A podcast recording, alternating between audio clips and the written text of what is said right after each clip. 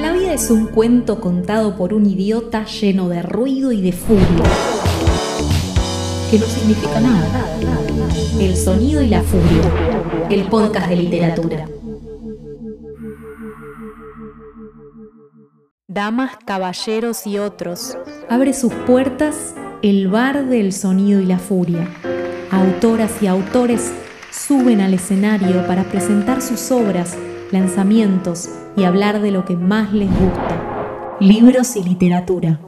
Acomódense, beban una copa y disfruten.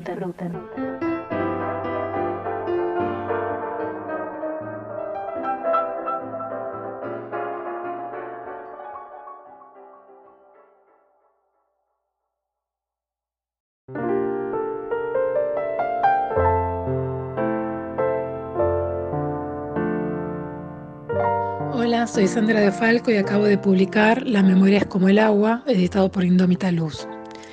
Eh, la memoria es como el agua es un libro de 11 cuentos que, como dice la contratapa, escrita por Silvia Parraguirre, la infancia, la soledad, la callada aureola doméstica, la relación entre madres e hijas, el crimen, eh, son algunos de los temas silvanados por la voz narrativa.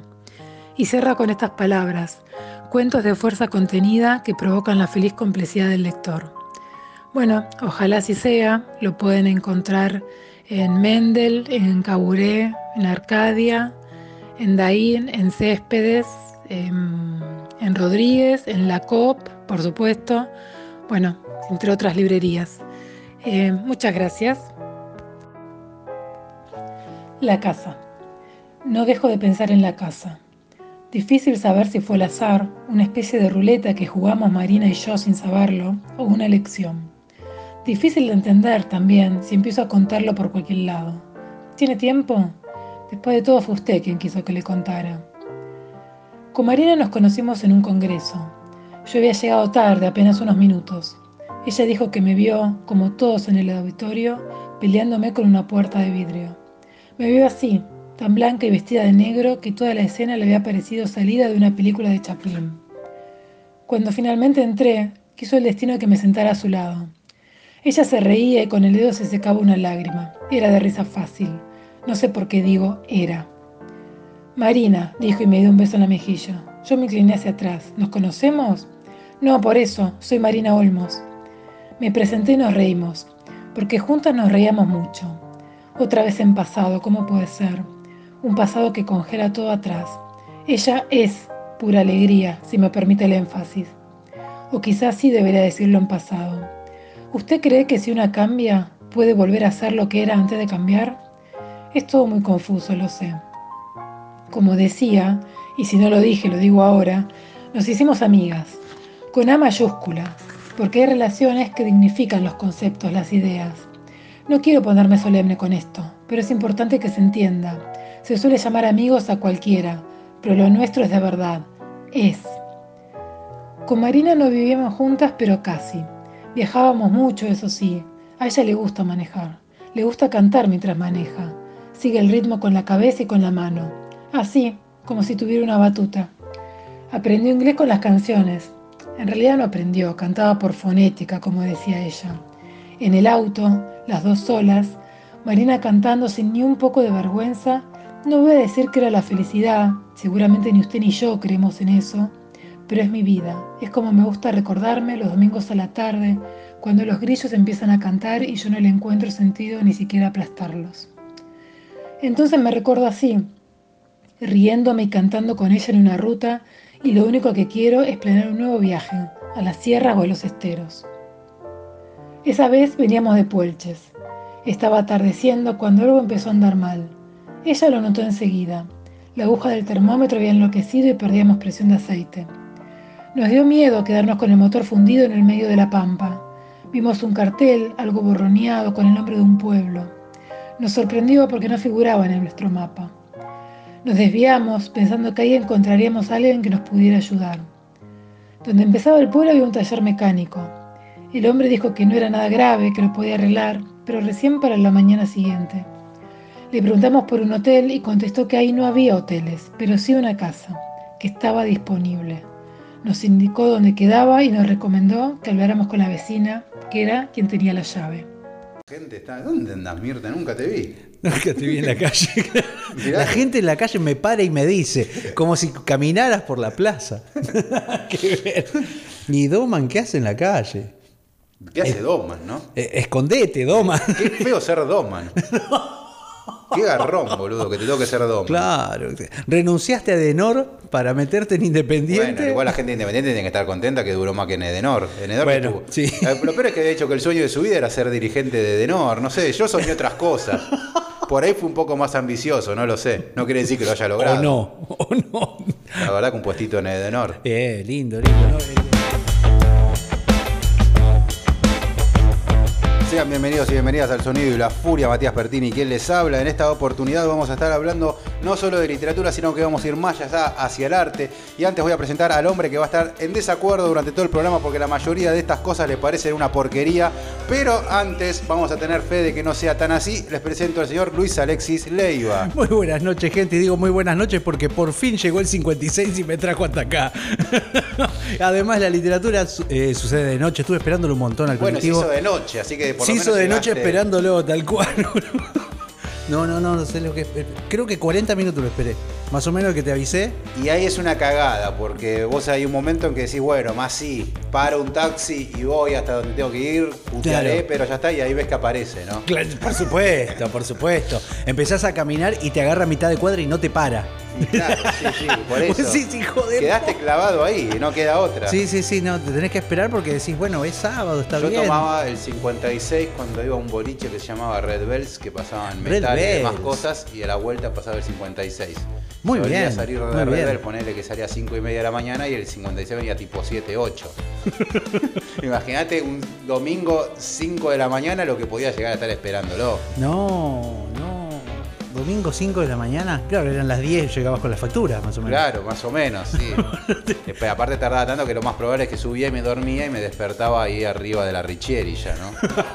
En Ciudad Evita, que es a donde va. Claro, claro, te deja. Y te tomabas un micro ahí en Telepiane. Más o menos, sí. Estabas por ahí. Tenías que cruzar por abajo al lado de la autopista para Oh. tomar el que venía del otro lado. ¿no? Qué cosa fea, porquería. aparte. Un lugar horrible, aparte. O sea, el lugar en cuanto a que es confuso, no hay Sí, nadie. autopista, ma- no, domingo, no, un desastre. desastre. 7 de la mañana, o sea, no. no. No, qué feo. Bueno, pero fuera de eso, eh, ¿qué tema el de hoy? Cuando me lo propusiste dije, para, para, vamos a ajustar esto porque está buenísimo el tema. Está buenísimo. Está buenísimo el libro que lo disparó. Bueno. Le tengo que agradecer a la gente de Editorial Sigilo que me acercó aquí a Cacodelfia el libro Mudanza, recientemente publicado de Verónica Herber Bisecchi, que es una artista, así le gustaría, le gusta ser presentada a, Verónica, que es una artista visual que escribe, así se presenta ella, que es mexicana. Eh, aquí ya la gente de Sigilo está publicando su segundo trabajo, Conjunto Vacío fue lo primero que publicó y ahora van adelante con Mudanza. Y en este libro, primero, bueno, con algunos tintes autobiográficos, muy bien escrito, antes que se empiecen a poner nerviosa la gente contra la literatura del yo y empiecen Ah, sí, sí, sí. allá empiecen a, a apagar eh, el podcast y demás, ya le dan pausa, no, literatura del yo no. Claro, ¿viste? Porque aparte está el, el que le gusta la literatura del yo y el que está en contra de la literatura del yo. No hay- Sí, no hay sí, sí, puntos no hay, medios. no hay puntos medios. Y por otro lado, yo creo que igual ahora la literatura del yo es otra cosa. No es la que nosotros conocimos cerca de los 90, que era un poco donde... No, ahora es peor. A- Ahora es tremenda porque hay una evolución muy fuerte que está apoyada en las redes sociales. Claro, sí, sí. ¿no? sí. En el discurso de redes sociales, entonces hay, hay como una, impre- una pregnancia del- de la subjetividad muy fuerte y, y empezó a invadir todo. Y a veces hay literatura que parece literatura del show, aunque sea ficción. Lo cual es un espanto. Y bueno, pasa bastante, hay muy publicaciones realmente bastante cuestionables, pero bueno, por suerte no es el caso de, Verónica Herber Bisecchi, que en este libro lo que nos trae son historias de mm, artistas performáticos y demás que, que no solamente se quedan con la escritura, sino que llevan la escritura más allá. Por ejemplo, hay uno que se cuelga desde los pies, cuerpo abajo, con todo el cuerpo escrito, Sí. y eso es su obra, ¿no? Esa es la obra llevada, donde incluso se discute la, la utilización de palabras, la ubicación de las letras, que no solamente sea un texto en un Word, sino que sea todo un conjunto y que pueda transmitir algo, ¿no? Ahí está la parte de artista visual. Hay algo de lo del artista conceptual, digamos, que Claro, llaman. sí, sí, sí, de esa obra que se agota en sí misma también. Bueno, es- está muy bien. La, la genialidad que se acaba en sí misma, ¿no? Porque Claro, digamos, sí, no, sí, no sí. se puede replicar, no, no tiene ningún sentido replicarla aparte. No, no, así que bueno, me pareció muy interesante este planteo de, que hace Verónica Gerber Bisechi, donde acá, bueno, va, nos trae, por ejemplo, historias de Ulises Carrión, Ajá. un artista mexicano, este, Vito Achonsi, Sofi Calle y, y demás artistas que se han propuesto este tipo de cuestiones y que eh, me llevó también a, a la reflexión y a, a traer libros que hayan intentado romper con la escritura e ir este, a lo performático o ir a, a no solamente A género, palabras sí, a otra en una hoja, Sí. porque sí. Claro. No, y la discusión de cada letra en sí misma. Me gusta, me gusta mucho. El, a mí me parece que, bueno, yo también, también esto, estas, estas temáticas siempre están medio mezcladas con, con lo que yo entiendo y lo que vos entendés o al revés. ¿no? Porque decimos, bueno, libros que, que sean así, decimos, bueno, ok. Entonces vos entendés una cosa y yo después entiendo otra, ¿no? y, y sin embargo, en este caso más o menos estamos, estamos alineados. Yo traje dos libros en especial. Uno que, que sería un libro, no, no es de poemas, no es de poemas, sino que es de un músico, por de- porque por definición es un músico. Eh, y después otro que habla del, del, del lenguaje como un virus, ¿no? Y no es Sims.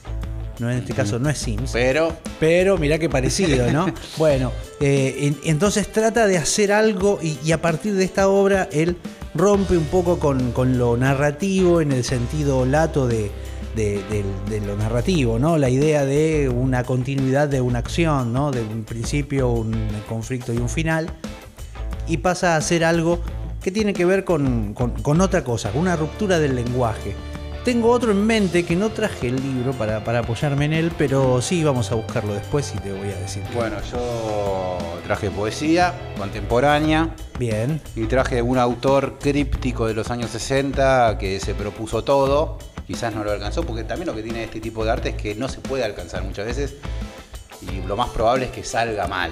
Es que son, eh, son apuestas, ¿no? Son apuestas estéticas y, y artísticas, como lo fue el Ulises también. Hay, que- no hay que, claro, sí, hay que pensarlo desde ahí. traído, Claro. pero era muy grande. Eh, claro, además, además ya tenemos un episodio hecho enorme de Sí, eso. escúchenlo. Vayan a escucharlo, por favor, porque de verdad fue, fue un gran laburo con ese. Y, pero sí, un poco es eso, no es esa apuesta hacia la pérdida, ¿no? Voy hacia este lado y esto va a salir mal. Va a ser que va a salir mal porque no hay manera que lo que yo quiera hacer salga bien. Claro. Eh, para presentarles, bueno, aquí mudanza para quien Sí, contame de ese ver. antes de que vayamos a los Este, otros. les voy a leer un fragmento para que la conozcan también a ella, que como les digo, la pasé realmente muy bien. ¿eh? No, no esperaba nada o esperaba ver qué pasa y la verdad que me enganchó mucho. ¿Cuántas veces al día consideramos dejar todo para seguir el trayecto de un disparate? ¿Cómo encontrar esa ínfima molécula en nuestro flujo sanguíneo y hacerla explotar? ¿Cuántas veces al día el mundo ha intentado desistir de nosotros? ¿No son esas las situaciones que suceden solamente en los libros? Escribir es habitar un paralelo, leer es merodearlo. ¿Cuántas veces hemos releído un texto en busca del escape? Más de la mitad de lo que leemos es un embuste y aún a sabiendas de ella lo creemos. Pensamos que un hecho real lo inspiró, pero es siempre una mentira, un engaño como la cita del paciente a las 3, un enredo como las órdenes que recibe desde quién sabe dónde, micas con aumento, falsificaciones que conectan asombrosamente una serie de ocurrencias, acciones envidiablemente concretas que nunca suceden aquí. Nunca me abandoné a la contemplación de mi ojo amblíope, Nunca, como los errantes, he podido seguir los signos abstractos de esta mirada intermitente y su alfabeto deformado. Nunca acepté que el mundo desistiera de mí, ni desistí de él. Tal vez por cobardía, tal vez porque no se trata de una decisión, tal vez porque un día te descubres afuera sin forma de volver y ni siquiera recuerdas que había un lugar donde regresar. A cambio, he buscado personajes con destinos amblíopes, aquellos que, en una demencia consciente, deciden renunciar, abandonarse a la contingencia de poner su vida, cuerpo y trabajo en el mismo espacio de indeterminación, paseantes que susurran historias ridículas desde un lugar aparentemente inexistente, pero que vuelven a casa a lamentarse porque es imposible alcanzar la deriva permanente y volver para contar algo de ella. El que regresa nunca llegó, nunca estuvo ahí del todo. Los errantes se detienen justo antes de emborronarse, justo antes de perderse. ¿Te gusta lo que hacemos y querés ayudarnos? ¿Te gustaría elegir y llevarte libros geniales todos los meses?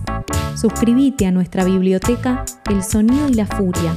Por una suscripción mínima te llevas un libro a elección todos los meses.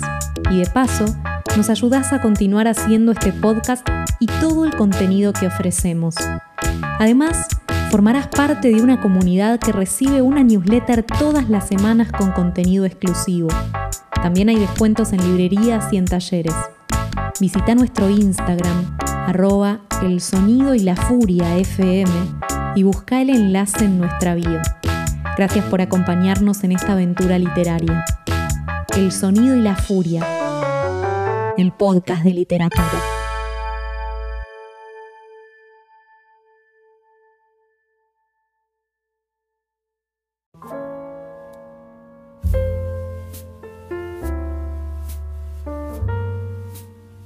Entonces vamos a meternos en libros imposibles, o por lo menos eso es lo que tratamos de armar, interpretar, libros que van más allá de la literatura buscando, vaya a saber qué, arte quizás. Sí, buscando también porque ahí eh, eh, creo que son libros que también transparentan algo que está en el, en el corazón de la literatura, que es la lucha con el lenguaje, la pelea con el lenguaje, Sí, sí. ¿no? Tratar de narrar eso que tenés en tu cabeza, ¿no? Claro, aparte, eh, pelear contra la imposibilidad del lenguaje. El lenguaje no lo puede describir todo y están tratando de hacer eso, ¿no? Es tratar de hacer eso, de, de abrir ese lenguaje de tal manera de que pueda describir un poquito más. Ningún escritor, podemos dar la sentencia de que ningún escritor alcanza aquello que quiere realmente. Exactamente, Quizás, exactamente. dijo Piglia, el que más cerca estuvo fue Borges. Sí, tal, tal vez, tal, Tal vez. vez. No, Borges seguramente te, te hubiera dicho que no lo alcanzó. Claro, no, no, él te hubiera dicho que no. no, pero- y probablemente no esté mintiendo. Y seguramente, pero lo que pasa es que Mm. está, es tan cerca, es tan, tan tal el trabajo, ¿no? Que se hace. Y hay gente que, incluso para hacer eso, rompe con todo lo establecido, de lo que se sabe en ese momento, que tiene que, tiene que ver también con el espíritu de una época, ¿no? Porque ya sabemos. Esto ya lo, ya lo ha dicho Bastín, ¿no? Digamos, los textos no son independientes del tiempo y del espacio en el que fueron creados, de su, de su contexto de producción. Por lo tanto, son, eh, to- to- todo representa una época. Por eso el surrealismo sucedió en los años 20 como debería suceder, digamos, como, como sucedió por, por un espíritu de época también. ¿No? Porque sucedían tantas cosas, sucedieron tales cosas que decidieron tratar de ser eh, rupturistas desde ahí. Después ese ejemplo de ruptura fue tomado y fue armado de otra manera para las, otras generaciones. Digo, eh, si vos agarrás, eh, bueno, una cosa es que agarres de, de- de, mm, de Federico García Lorca, romancero gitano, y que es más o menos entendible, digamos que vos lees los poemas y, y- y hay construcciones interesantes, y vos decís, bueno, construcciones interesantes, escúchame, digo, cosas que uno puede eh, inmediatamente tener imágenes sobre ello, entender más o menos a dónde va, qué es lo que dice, ¿no? Además de la complejidad que tiene eso, de lo vanguardista que es en Romancero Gitano, por ejemplo.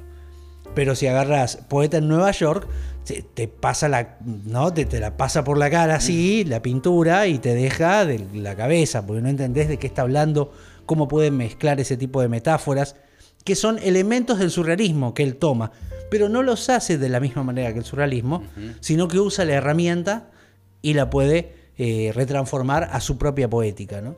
Bueno, un poco de todo eso hay en los libros que trajimos hoy, ¿no? de Estoy estas viendo herramientas que viejas. los cuatro libros que están aquí sobre la mesa son de la década del 60.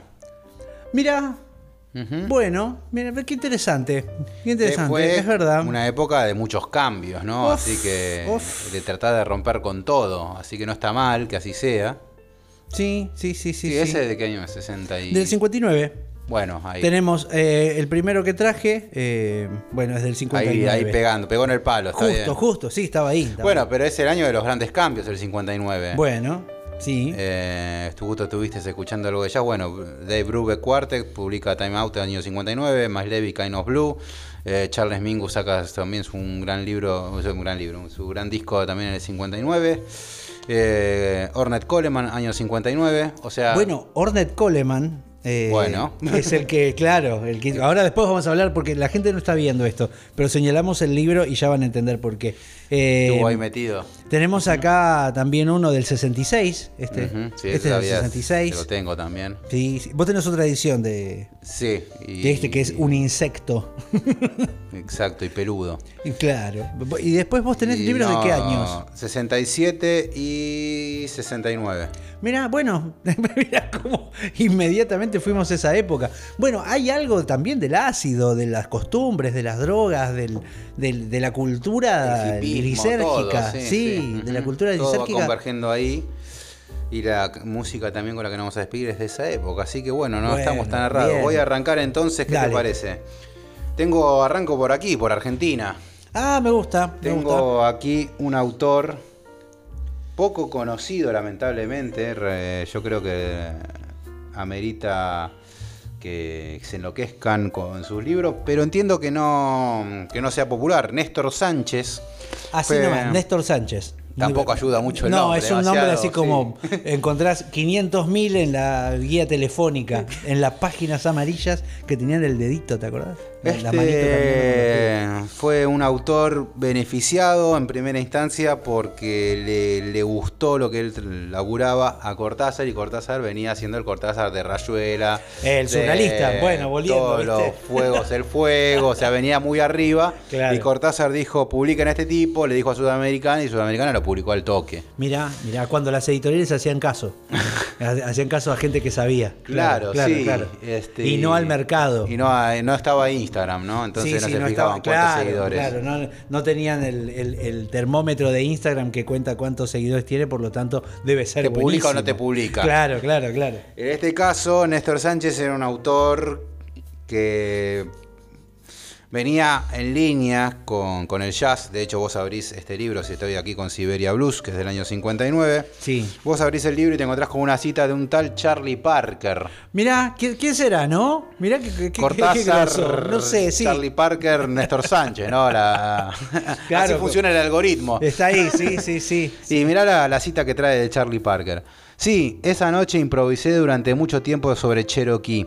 Mientras lo hacía, me di cuenta de que al utilizar los intervalos superiores de las armonías como línea melódica, colocando debajo armonías más o menos afines, podía tocar aquello que por tanto tiempo había oído dentro de mí. Me llené de vida.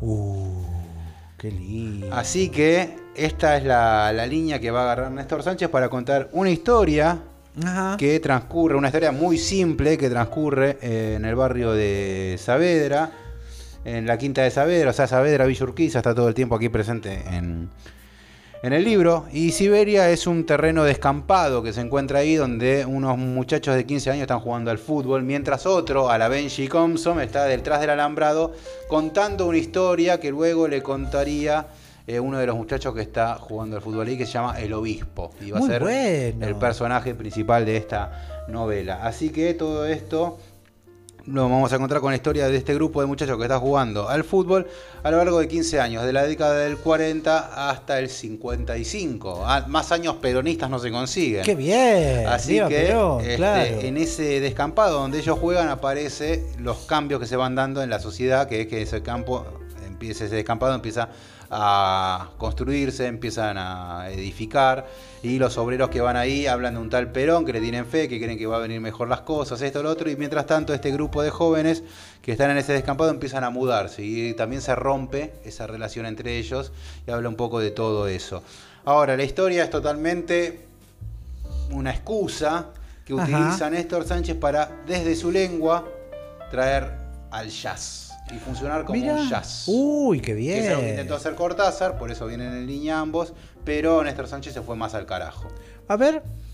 Una apacible columna de humo que por distintos motivos necesito haber localizado desde mi terraza en la calle Valdenegro, el olor inextinguible de la ropa masturbándome sin ninguna urgencia sobre algún semanario radial.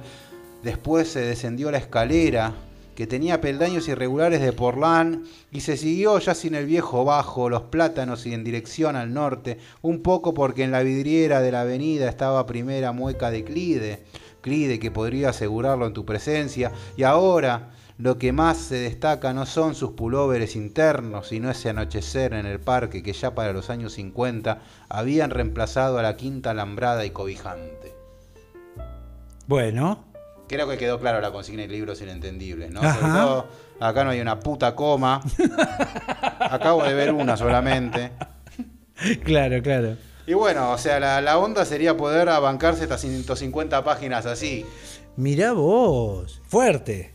Y bueno, está el jazz, ¿no? En esta disgregación de las oraciones. Claro, claro. De agarro esta palabra y me voy para allá, que es algo que si alguien, cualquiera que haya escuchado medianamente un poco de jazz, va a entender, va a tener más claro el ejemplo, así que los invito de paso a que escuchen primero a Charlie Parker. siempre, siempre hay que escuchar Charlie Parker. Arranquen por ahí. Yo soy de Miles Davis, pero bueno. Porque vos sos más moderno. Estamos hablando de música de hace 70 años, y eso es ser moderno. Imagínate, ¿no? Pero bueno. Sí, este, Charlie Parker es hermoso. Hay, que agarrar el tridente Charlie Parker, Dizzy Gillespie y Thelonious Monk. Son los tres del bueno, vivo. Monk tocaba, sí, claro. Era como el último, digamos. Pero, el piano, él hacía otra cosa. Por eso, agarrar tres Tres diferentes, trompeta. trompeta podemos seguir. Trompeta, saxo y, hacemos piano. así como habíamos hecho y te hago la introducción al que sigue. Bueno. Eh, Charlie Parker, Miles Davis, Ornette Coleman. Ornette Coleman, claro es que sí. Qué negrito del carajo. Oh, qué bien. Bueno, eh, ¿por qué era el, el por qué es el, el, link que encontramos ahí entre, entre Ornette Coleman y el libro del que voy a hablar? Porque fue la música de la película que, después eh, se supone que tiene que ver ah, algo con el libro. Shapes Claro, es el soundtrack de, de, Naked Lunch. Ah. Estamos hablando de El almuerzo desnudo de William Burroughs. Por lo tanto, también estamos hablando del bebop, también estamos hablando del jazz, ¿no? Y hay algo en ese lenguaje yo creo que acá eh, Sagasti se, haría una fiesta también, ¿no? Encontrar esa cuestión de la experimentación entre el bebop y lo que fue la literatura, ¿no? En el, lenguaje de la, generación beat, ¿no? De la Beat Generation. Y, a la vez, bueno, saltando Sánchez a esto. está considerado como de los beats de acá. Hay un libro. Bueno, vos me lo estabas diciendo y lo, que, el único que, pensaba era eso. Este, justamente hizo los beats de acá de Argentina. de hecho, él colaboraba con la revista que los juntaba al gordo este, que alguna vez me lo citaste, ahora se me fue el nombre, pero bueno, Opium se llamaba la, esa revista que los convergía a los distintos beatniks argentinos, ¿no? de los cuales Néstor Sánchez era uno, ¿no? Aficionados al jazz y este tipo de cuestiones. Bueno, perfecto, perfecto. Bueno, entonces estamos bastante ordenados, o por lo menos bastante alineados. No haber hablado de que traía cada uno, bastante bien. bastante bien. Para, para esta improvisación yacera que estamos haciendo, bastante bien. Porque Orne Coleman hace la banda de sonido, como les decía, de Knuckle Lunch y vayan, busquen directamente así, la banda sonido, ¿no? Soundtrack de, de, de Naked Lunch. Supongo que Te volvés loco. El disco de Ornette Coleman que es de Shape no, no, of es, es, es, para ese. Lo hizo para ese. Son, son, ah, son para ese, esa película. No, es una locura, de verdad. De verdad, de verdad, de verdad. Es una habitación de 11 pelada, o sea, de muy un ambiente de 11 pelado sin nada, con cuatro tipos tocando trompeta más sí, Sí, y, y, escuchar los gritos de fondo, digamos. Hay algo, algo muy extraño que está pasando ahí, ¿no? Esto es posterior, Coleman igual es posterior, ¿no? a eh, a, los beatniks, por supuesto, porque ya tiene que ver con el fusión. Bueno, desde el 59 igual, ¿eh? Claro, bueno, eh, los beatniks venían antes. Claro, sí, venían, sí, venían bastante antes. Cinco años antes. Sí, son los que siguieron. Son los, los que siguieron al vivo, pasaron para ahí, digamos, eh, ¿no? Coltrane incluido. Coltrane incluido, que está como a caballo de los dos, digamos, los dos momentos. Bueno. Eh, el almuerzo desnudo. ¿Qué pasa con el almuerzo desnudo? William Burroughs venía escribiendo novelas como Queer, que es bastante clásica, y y que dentro de todo era como respondía a esta idea de los beatniks de eh, decir, bueno, eh, cuento historias de la gente que, vive conmigo, que, o mis vecinos, la gente común, o de los amigos que tengo, ¿no? Que son todos, unos reventados, que queremos hacer, o- no reventados, sino que queremos hacer otra cosa, ¿no? Queremos ser otra cosa, queremos ir por otro lado de, de lo que nos im- impone la sociedad ultracapitalista de, esa época, ¿no? Llena de plata y llena de que vos con cualquier laburito te hacías guita, bueno, ese tipo de cosas. Ellos querían por otro lado, ¿no? Ellos lo único que querían era escribir, publicar, hacer una vida vital, una literatura vital, que primero sea la vida y después la literatura, digamos, vivís para escribir, no al revés, ¿no? En el más sentido... al extremo también el hecho de consumir drogas para escribir. Claro, claro, claro, es que había algo de la apertura mental, de las búsquedas alternativas. Anteriormente podemos echar con Aldous Huxley también. Bueno, por supuesto. eso, sí, ¿no? ahí nomás están, ¿no? Sí, sí, Y también. Huxley, 30, 40. Claro, sí, sí, sí, es, es esa búsqueda. Bueno, un poco también de alguna manera son herederos de, de, de- ¿cómo es? De, de Whitman, ¿no? Que es el gran poeta norteamericano que habla de la experiencia corporal, ¿no? Habla de, lo- de esto del disfrute del cuerpo, de los sentidos.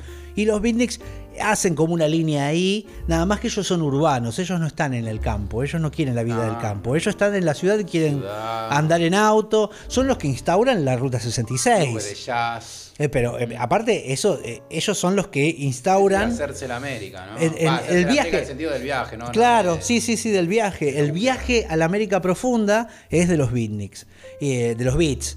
Beatniks es medio peyorativo, pero bueno, me va a salir uno u otro. Y William Burroughs en el comienzo fue medio así, era como el más grande de ellos. Era el más grande. Y después fue como el... Como el Paradójicamente es el que más vivió también. eh, es una locura lo que hace. La vida de William Burroughs es- es Es increíble que ese tipo haya llegado casi a los 80 años. No se puede lo creer, claro, claro, se murieron todos menos él, digamos, y él seguía. Eh, los sobrevivió a todos. era el peor de todos, Claro, y era el peor. Eh, en, en un montón de sentidos el peor, incluso asesino, digo, eh, Sí, sí, queriendo y sin querer. Y, y tóxicamente. Claro, y de forma real aparte, ¿no? Porque... eh, Aparte que después de esa época que se va justamente a Marruecos para Claro. disfrutar de, la- de no, de que no haya ley. Claro, de, a Marruecos donde estaban la- las drogas legales y la, y la Y prostitución pedofilia. y la prostitución infantil. Eh, eso, sí. Una cosa espantosa, digamos. Eh, y el conocer esos lugares, esas cosas, vivir todo eso y después escribirlo. Era como un rupturista constante, un tipo que venía de una familia de mucha plata, Sí, que las, máquinas de escribir barro. las máquinas Barrows, que eran como los eh, anteriores, los modelos anteriores de la máquina de escribir Es y como la que tu máquina viejo sea el calculadora. dueño de HP, ¿no? Una cosa así. Una cosa así, sí, sí, exacto. Una cosa así de compact, ¿viste? Cualquiera de esas es mucha guita. Sí, sí, tal cual. Y, y él renuncia mucho de todo eso. Él va por otro lado. Y, ¿y qué pasó? Bueno, venía escribiendo estas novelas así, más sobre la liberación, sobre la mentalidad, sobre la sexualidad, ¿no? Y, y después tiene su viaje a, a- a-. México. Ah, no, se va a México. primero, sí, sí. Va a México y ahí tiene un evento que es el que marca todo, ¿no? Es el evento en donde él, totalmente borracho, totalmente drogado, junto con su esposa, Ah. dejan a sus hijos con los abuelos para que se los cuiden y ellos se van de Se gira a México. jugar a Guillermo Tell. Claro, y con la mujer también, totalmente borracha y drogada. Eh, jugaban, ya no era la primera vez encima que jugaban a Guillermo Tell, les había salido bastante bien hasta el momento. Eh, y era ponerse un vasito en la cabeza y él le disparaba con un revólver, le disparaba al vaso, le apuntaba al vaso. Bueno, una de esas, por supuesto. ¿eh? Un día iba a salir Y mal. pero, y sí, no sé cómo no salió mal la primera. ¿No? La no, primera. bueno, porque por ahí se veía que conocía del tema. Es tremendo. Obviamente le pegó el tiro en la frente a, a- a Joan, a, a su mujer, y él, con influencia de su familia y porque México no, tenía, no quería tener problemas con, con, eh, con el gobierno norteamericano en esa época, lo liberan, lo largan a él y lo mandan a Estados Unidos dándole una multa que su familia paga y nada más. Y él carga con esa culpa de haber matado a su mujer y, el, y la experiencia, claro, y la experiencia de haber matado, ¿no? Que también es, es como algo en lo que se regocija, no, regocija en el sentido de, de que se revuelca, ¿no?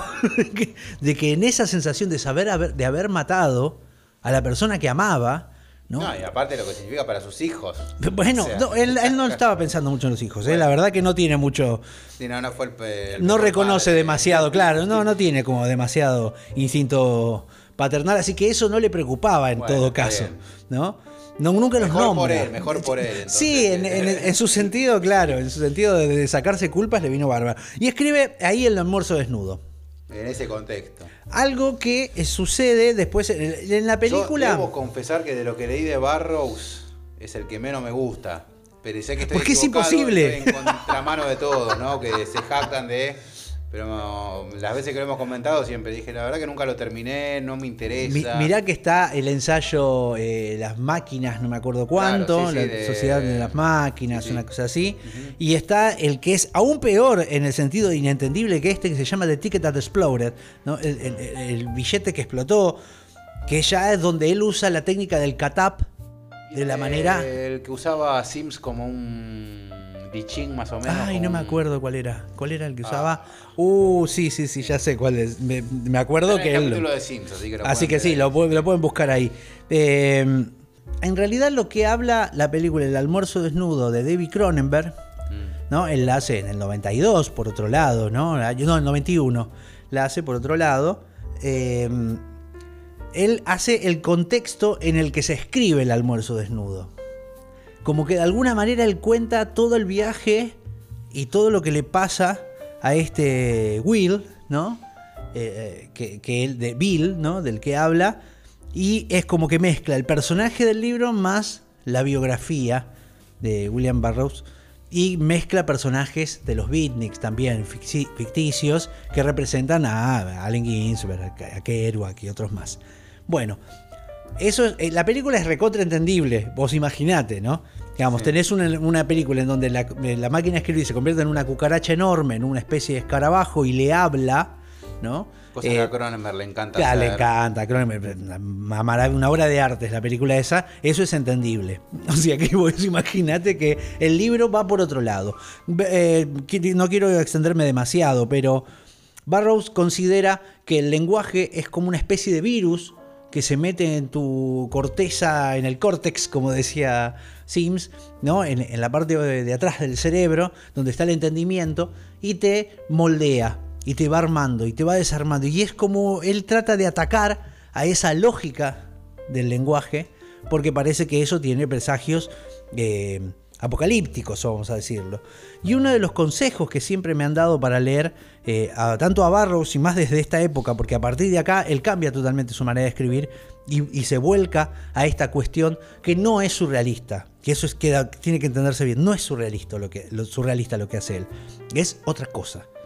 Y los libros de William Burroughs tienen que leerse como se leen los textos sagrados. Vos no participás. Vos no sos un lector que va a participar de eso. No, te, no tenés empatía alguna con el libro. Vos tenés que leerlo y callarte y Ahora, dejar y contemplarlo. Es algo Para así. traerte a la consigna esta de búsqueda artística, digo, ¿cuál es la búsqueda artística aquí? ¿Es justamente hacer un libro que sea considerado sagrado? O sea, ¿él lo hizo con esa intención o eso es una consecuencia de que nadie entendió nada? No, es una consecuencia de, de la interpretación que él le da ¿Cuál a fue la búsqueda de La búsqueda de él, en realidad, no solamente es, no es- Creo que la búsqueda de él no es tanto artística. Ese es el tema. Él quiere ir más allá. Él quiere romper el lenguaje que es un virus de la humanidad con el que nos condena. Entonces, su texto lo que trata de hacer es romper constantemente con esa lógica narrativa que tenemos, con esa idea de que el lenguaje es tan limitado y quiere hacer los esto. codazos acá. Pero no, bueno, pero sí, es que- por favor. Pero porque, ¿a, a qué voy? A que va más allá del, del texto. Sí, ¿no? sí. Él, él iba más allá de Él iba más allá, sí, claro. no, no. Él habla de que esto, lo cual es peor, digamos, de alguna manera, que, que querer hacer otra, una búsqueda estética. Él quiere romper el lenguaje universalmente para la humanidad. O sea, es mucho más ambicioso aún. Ni Joyce creo que llegó a tanto. Claro. Porque él dice que la culpa de todos nuestros, nuestros problemas, de lo que nosotros hacemos, incluso de que él haya matado a su esposa, tiene que ver por el lenguaje que él está. Sería Ramón, Roja, Díaz, señor. sería Ramón Díaz de la cancha de Boca haciendo así con la mano diciendo, "Ah, yo no, eh, yo no, yo no Barrows, eh. A mí no, ¿eh? A mí A mí no, a mí no con esa no, Barrows. Pasó Ramón Díaz justamente acá cruzando Cacodelfia diciendo yo no. Bueno, quiero leerles una partecita. Mira, aparte vamos a abrirlo como hacía Enrique Sims, vamos a abrirlo al azar, así. Claro, sí. Trick, sí, trick. Este- fuese- Mati está siendo testigo de que yo lo estoy ag- agarrando al libro y voy a agarrar el comienzo de un capítulo. No sé, agarre El de cualquiera. Sims era Expreso Nova, vale la creación. Vale la aclaración, sí, sí. Ese se llama Islam SA y los partidos de interzonas. Yo estaba trabajando en una empresa que se llamaba Islam SA y que financiaba a J, el famoso mercader de sexo que escandalizó a la buena sociedad internacional cuando se presentó en el baile del duque de, de- Ventre disfrazado de pene andante y cubierto con un enorme condón que llevaba escrito el lema de AJ, no pasarán. De bastante mal gusto, amigo mío, dijo el duque, a lo que replicó AJ. Levante el suyo con vaselina e interzonas, aludiendo al escándalo de la vaselina que todavía estaba incrustándose por el entonces. Las agudezas de AJ se refieren frecuentemente a, sus, eh, a sucesos futuros. Es un maestro del corte de efecto re- retardado. Salvador Assam, o Larry, el rey de, lo- de las de las sacudidas, está metido también. Es decir, una de las sociedades filiales ha hecho algunas contribuciones no especificadas y una de sus personalidades subsidiarias ha sido agendado a la organización en función de asesoramiento sin compromiso ni colaboración alguno con las políticas, acciones u objetivos de Islam AS. Hay que, hay que mencionar también a Clem Jordi, los hermanos Ergot, que diezmaron la República de Hassam con trigo envenenado, Ahmed Autopistas y Hal Empatitis, el mayorista de frutos y verduras. Los militantes que asisten a las reuniones de las que los mandarines se abstienen con gran prudencia, forman una chusma de mulais y, y buftis, y musines, y caís, y glauís, y grauques, y sultanes, y santones, y representantes de todos los partidos árabes imaginables. A la entrada de cada reunión se registra cuidadosamente a los delegados, que a pesar de ello terminan invariablemente en un tumulto. Es frecuente racionar con gasolina, rociar con gasolina a los oradores y prenderles fuego hasta que mueren o que algún rústico jeque del desierto abra fuego contra sus oponentes con una ametralladora que había escondido en la barriga de, sus ovejas, de su oveja mascota. Mártires nacionalistas, con, eh, granadas metidas en el culo, se mezclan entre los asistentes a la reunión y de repente hacen explosión y causan fuertes bajas. Y hubo una vez en el, en el presidente Ra tiró al primer ministro británico al suelo y lo sodomizó por la fuerza. Espectáculo tele- televisado en directo para todo el mundo árabe. Los alaridos de felicidad se oían en Estocolmo. Una ordenanza de interzonas prohíbe cualquier reunión en Islam SA a menos, que 10, a menos de 10 kilómetros de los límites de la ciudad. Bueno, ok. No me imagino leyéndolo ni tres minutos. Eh, Estamos, estamos, digamos. ¿Te das cuenta que ¿Qué tenés que... pasa con Barrow? ¿Qué, qué onda? ¿Por qué tanto Barrow? No, no, es genial, es genial. O sea, vos fíjate que él te va tirando imágenes y va armando situaciones y va descolando lugares. Descolando es una palabra muy, muy, muy pertinaz para lo que acabo de leer. Pero va usando como, como capas de sentidos en las que va mezclando situaciones y nombres raros y cosas que te llevan a vaya a saber dónde. Y una gramática extrañísima. Está bien, en ese momento también esto era una locura.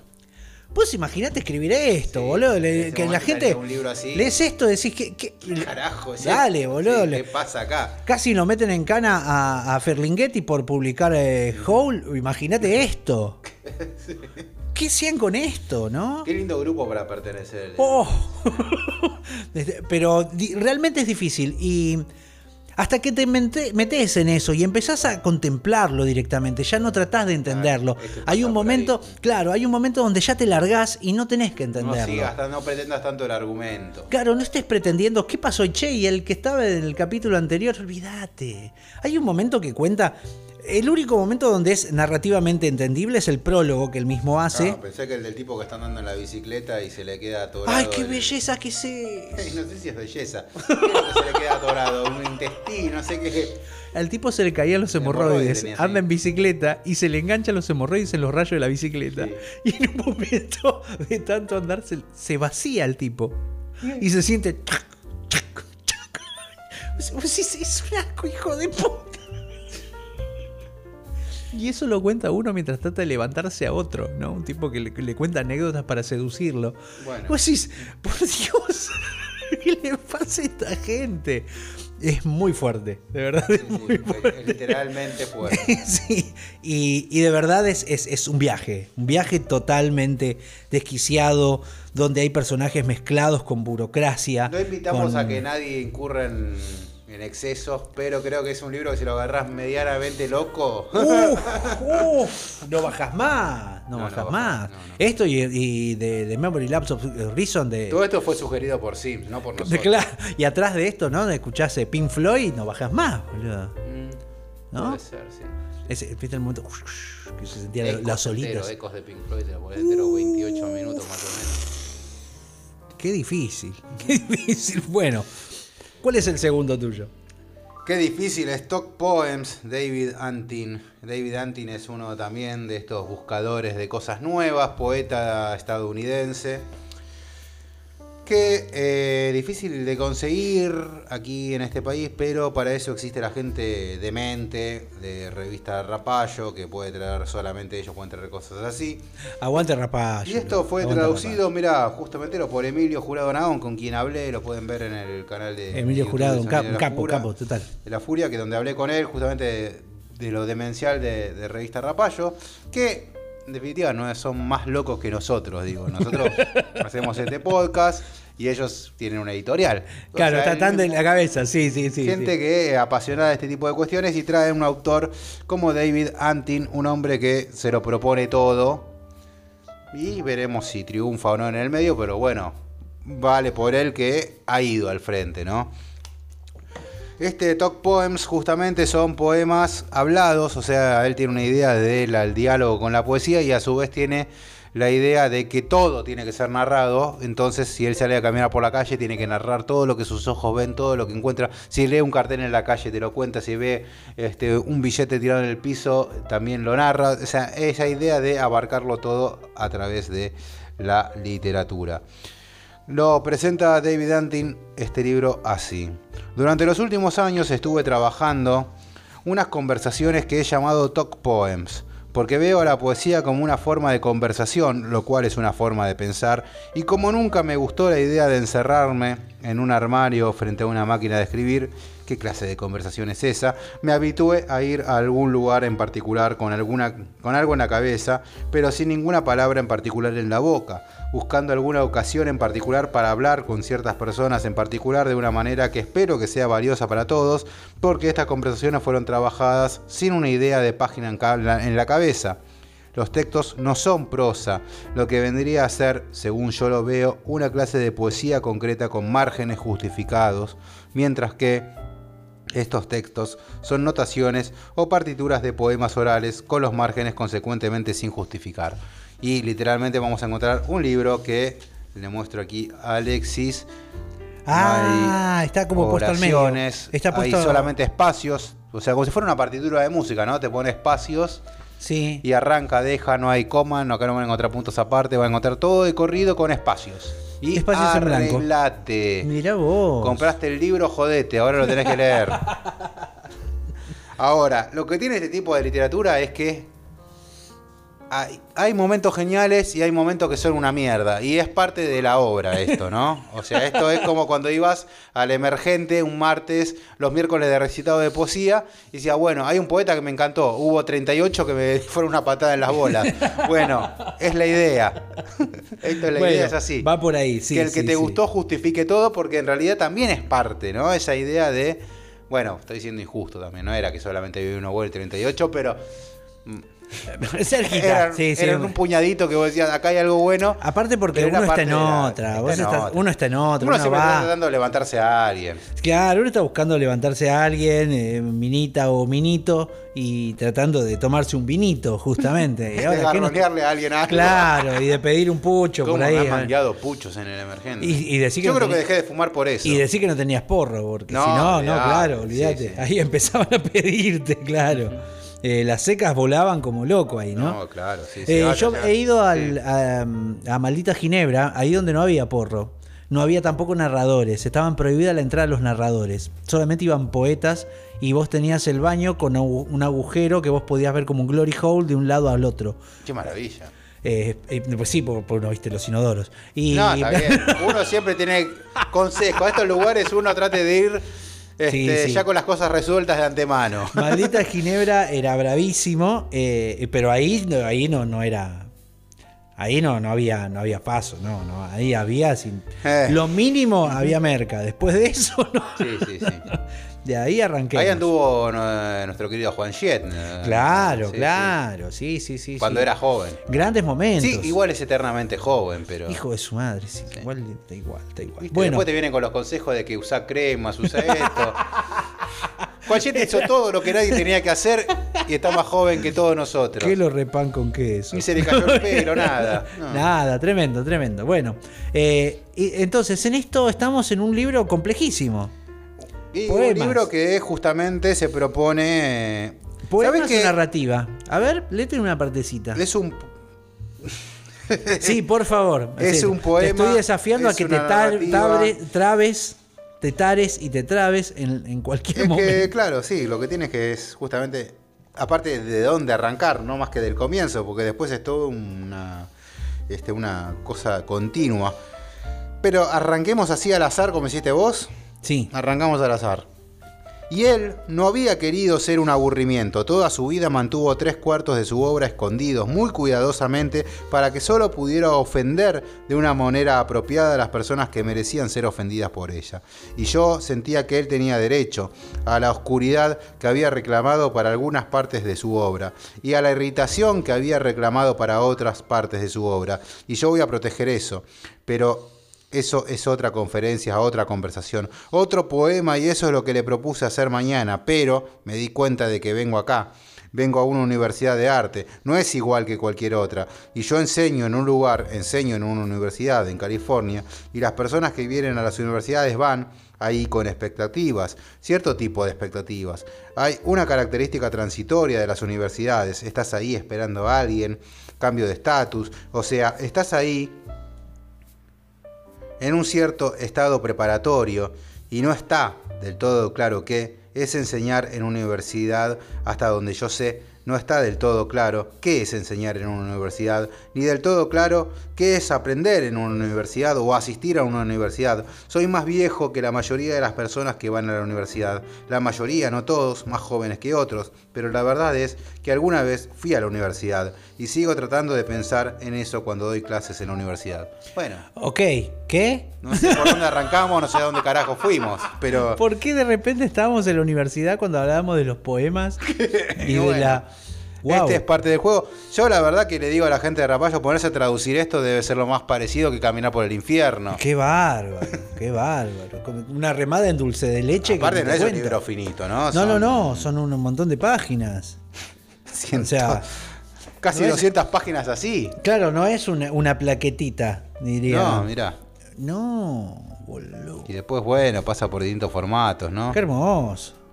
Hermoso. Nuestras cabezas ardían, estábamos levemente enfermos con el olor de la sangre, a una mujer, a las mujeres, al enemigo. Supongo podría decir que ellas nos nombran, nos sentimos seguros con ellas, estamos en alguna especie de frontera, nos asustamos al tratar de crear hombres. ¿Acaso te he dañado?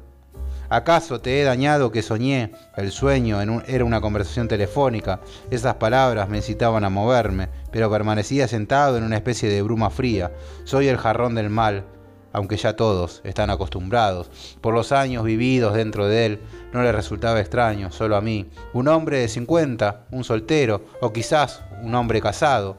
Un hombre casado con una mujer o una relación larga quizás. Un hombre americano y una mujer inglesa. Hombre y mujer orgullosos de su sexo. Dos libertinos, macho y hembra, juntos. Esta vez la mujer, un hombre vagabundo. Una mujer artista. Un hombre y una mujer en un romance. Una mujer que se ha enamorado contra su voluntad. Una mujer saludable enamorada de un hombre y sigue, sigue. Boludo.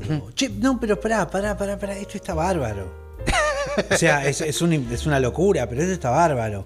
¿Por qué? ¿A qué voy con que está bárbaro? Vos fijate que lo que está haciendo este muchacho, este muchacha, ¿qué es un muchacho? David Antin. David Antin era, perdón la poca atención, pero se me fue. Eh, es, es tratar de narrar y romper la narración. Sí. Está narrando. Porque en un momento el lenguaje es de narrativa, no es un lenguaje de poético.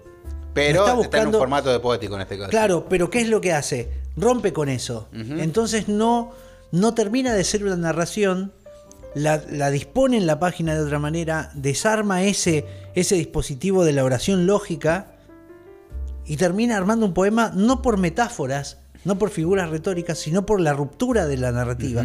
Chiste tremendo esto. Sí, sí, es una locura Qué bárbaro. total. Sí, sí. Qué locura, bárbaro. literalmente una Sí, locura. sí, sí, sí, no, y bueno. traducirlo, ni te digo. ¿Cómo carambas es? Bueno, yo traje, vamos al último. El más conocido de todos. Yo traje al premio Nobel. Claro. Estamos Además, hablando del premio Nobel. El único que ¿no? ganó un Nobel de todos estos aquí. Claro, yo traje al premio Nobel. Y, ¿Y por qué es más allá? Porque en realidad va y vuelve de ese espacio, que, de ese espacio de artes diferentes, y va de la literatura a la música y de la música a la literatura. Estamos hablando de Bob Dylan. Ah, ¿Sí? bueno, sí. Estamos hablando de Bob Dylan con, su, con uno de sus libros, uno de sus pocos libros. Creo que tiene uno de poemas y esto, que no sé qué decirte qué es. esto se llama Tarántula. ¿sí? Yo tengo la, la, la Bob Dylan con 26 años ahí.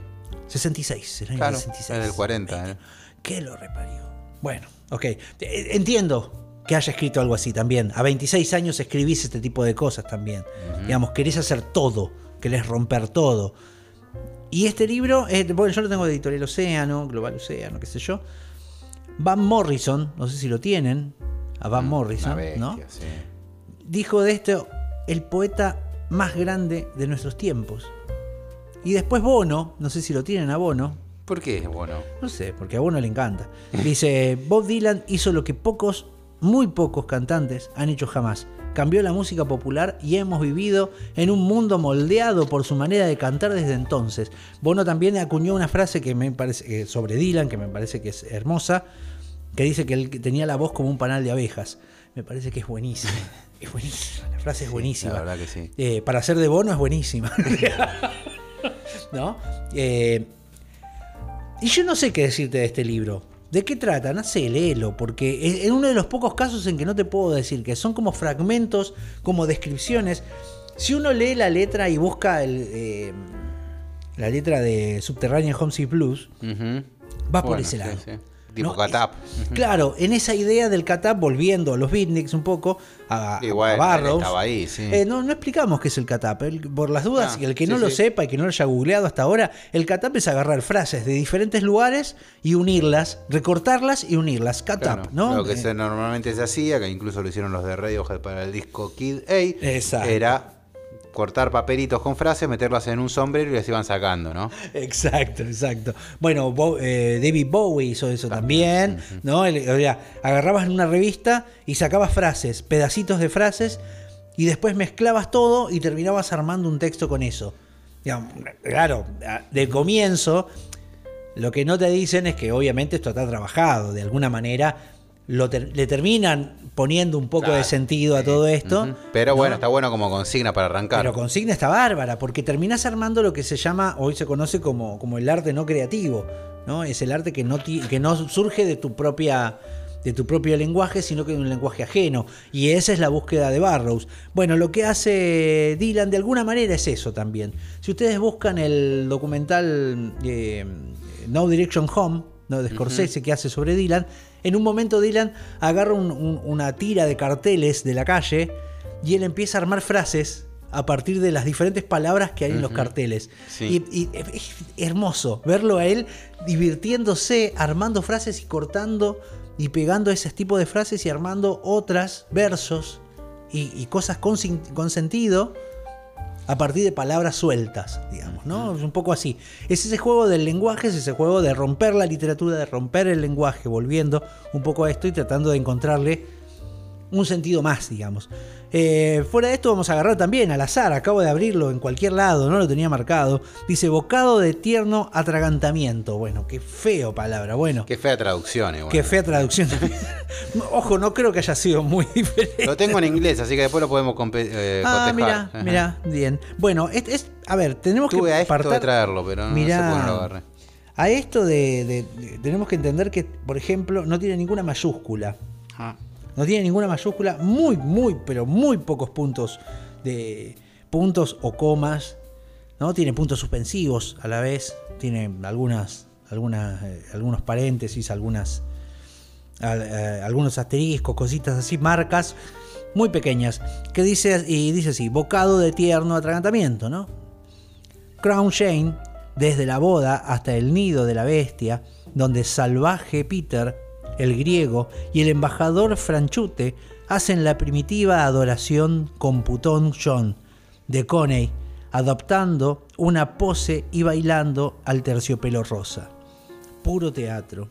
Y curiosamente es del jorobado armenio que se parece a Arthur Murray, que está muy apagado y tiene sífilis, y Shane, que tiene los blues que te dejan helado, mira pero habla como una campeona y no va por ahí con el cuento de ¿qué vas a hacer?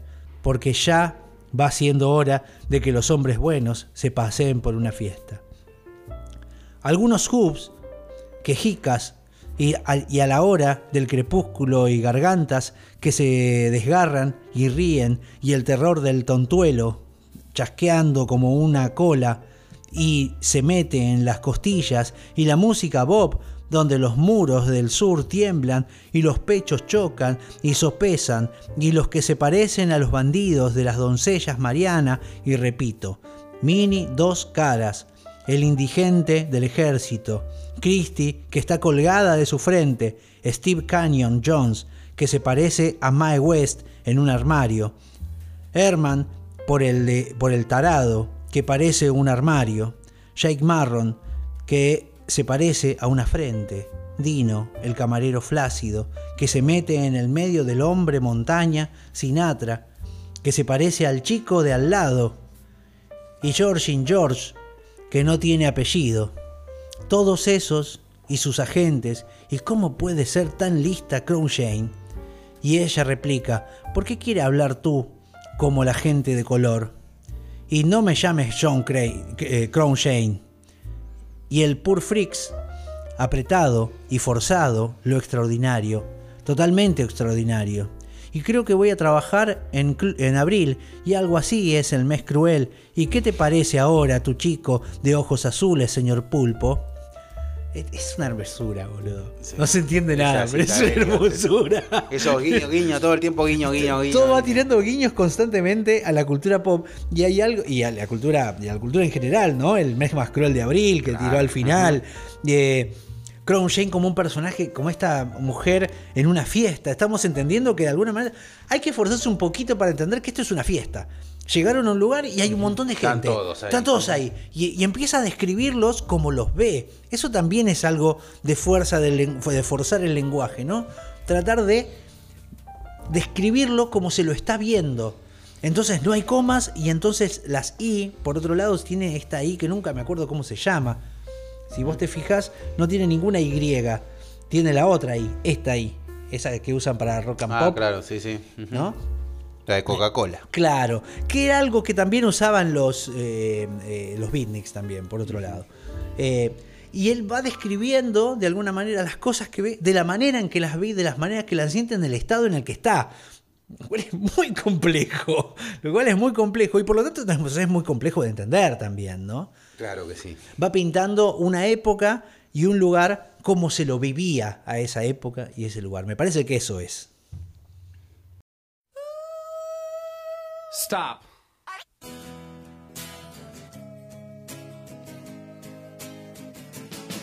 Y por fin llegamos al final. Qué capítulo que se hizo largo, pero apasionante. E inentendible. Inentendible totalmente. Así que este, hasta estas instancias hemos llegado.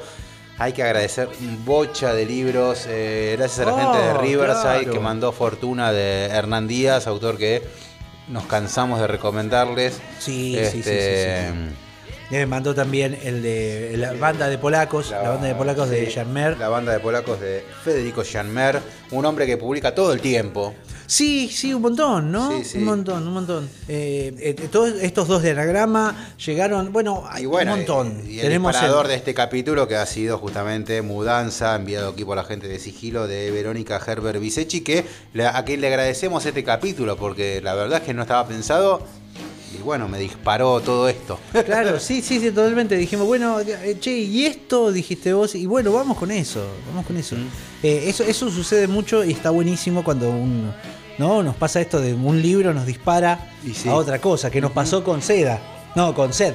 Ah, claro, con Sed sí. Con sí, Sed. sí, la- la- De- de- y de- hablando de Sed, que justamente terminamos hablando de Saramago, Saramago también ha sido un autor que le ha gustado joder y romper las pelotas con esto de no poner puntos aparte y demás, ¿no? Es verdad, nunca hicimos uno directo de Saramago, ¿no? Es Yo te lo vengo diciendo hace un montón, Es pero verdad, bueno, sí, si querés sí, te lo sí. vuelvo a pedir. No, está bien, está bien, no, no, no. Pero Yo tengo que ver cuál, yo leí Saramago. uno solo. Bueno, eh, el de la ceguera siempre es el clásico. A mí el que más me gusta es este que está dedicado a, a Pessoa, los últimos días de Ricardo Reis, algo así se Mirá, llama. yo leí solamente las intermitencias de la muerte.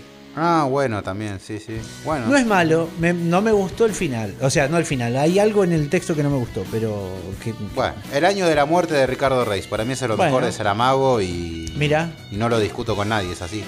Ah, ah, listo. O sea, no, no permitís que nadie te, te- te No, pueda no, no llegar. estoy dispuesto a discutir este tipo de cuestiones, no. Para mí es lo mejor de Saramago y punto, ¿no? claro, no está puesto en duda eso. No, no, no es algo para nada. No está puesta a discusión, ok. Eh, sí, bueno, podría ser, vamos con. Eh, pero antes que nada también quería recomendarles a los que están escuchando en Spotify que vayan todas las mañanas estamos haciendo un noticiero que se llama La Mañana, Sí. que son un mo- momentito donde también agradecemos los libros que nos llegamos, leemos sus contratapas, hablamos un poco de lo que nos dispara eso y googleamos noticias de, de- de- de literatura, lo cual nos encuentra siempre con un montón de páginas, hay cosas divertidas que se van dando como por ejemplo que en La Nación siempre está Gijena, nunca hay otro autor. Y Nunca no. hay otro periodista. Es como, ¿y en quién tenemos en la nación? Ya los mismos que están eh, viendo el Sí, capítulo sí, dicen sí. Obviamente. Y sí, claro. No me quieren contratar, ¿qué quieren que les haga? Claro, Parece que nadie más sabe de literatura en la nación. Es tremendo. Eh, Bueno, no es una crítica Gijena, también, ¿eh? sí, No es no, ninguna no. crítica Gijena, porque por otro lado hace un re buen trabajo el Sí, chabón. sí, antes estaba Maxi Thomas ahí también. Bueno, también. no sé si sí, sí, no, no, sé, no lo sé. Pero, pero las notas que aparecen son de él. Eh, después bueno, leemos El País, leemos Telam, leemos eh, un poco de, de- de- de- de- de otras, eh, di- diarios de diferentes eh, lugares La incluso. columnita de Caparrós estaría buena. Ah, podría ir por la columna de Caparrós y por la de Hoppenheim también. Claro. Que está, ahora que lo, lo pienso. en Infobae, Pero no, ¿no? sé si, creo que sí. No sé si está en, en- en digital. Creo que está en, Mm. en- bueno, tendría que buscarlo. Pero así vamos, vamos haciendo ese noticiero y todas las mañanas eh, hacemos un ratito de charla también de, sobre literatura y temas afines, como para despuntar el vicio y a- activar un poco ese YouTube. También estamos renovando bastante el Instagram. Sí. Vamos a meternos en algo bastante fuerte, que es eh, renovar todas las, eh, ¿cómo decir? La, la estética para que ustedes puedan apreciarlo mejor. Estamos recibiendo a muchos suscriptores, lo cual le agradecemos mucho a todos. Y estamos grabando también muchos videos y entrevistas, lo cual eh, va a ser va a redundar en felicidad para todos, por supuesto. ¿no? Mati, ¿algo de la biblioteca que quieras comentar? Que por solamente 500 pesos ustedes pueden suscribirse y elegir un libro todos los meses. Se meten en la página, en el Instagram van a encontrar ahí el link. Cliquean, Biblioteca del Sonido de la Furia, tienen ahí todos los libros disponibles, eligen uno y después coordinamos a ver cómo se lo, se lo hacemos llegar. Pero claro, además es un libro todos los meses, gente. No, no- no es chiste. Te estamos preparando uno, uno de nuestros suscriptores, uno de los pedidos. Tiene más de 14 libros. El tipo fue juntando tantos y le estamos por mandar una Sí, bocha un de libros. camión directamente, Claro, más sí, o menos. un flete exclusivo. Feliz de la vida. Ustedes fíjense que que hoy ya no se consigue nada y las suscripciones en cualquier otro lado están el mismo precio o menos o, más incluso y no te da nada. Nosotros estamos haciendo un esfuerzo enorme y teniendo esta suscripción que se las recomendamos a todos para que, que sea una manera de conseguir en un momento de crisis conseguir libros baratos. Entonces, están acostumbrados a irse con buena música y nos vamos a ir en este caso con una propuesta musical de los años 60 que se propuso ir más allá de la música y que no sea solamente una banda tocando, sino que sea un gran escenario con luces, con imágenes, que a su vez haya una modelo cantando y una banda que toque atrás. ¡Wow! Y todo esto digitado obviamente por un artista como fue Andy Warhol. Vamos a ir escuchando a la Velvet Underground con su canción. ¿Cuál de todas? Bueno, sin Furce, la típica. Pero sí. Pero no, vamos con la más masacrera de todos, All Tomorrow Party. Pero sí, señor, claro que sí. Qué lindo la Velvet Underground. Va, me, me alegraste toda la noche. Bueno, hasta el episodio que viene, gente. Lean mucho, escuchen mucha música y si se animan, escriban.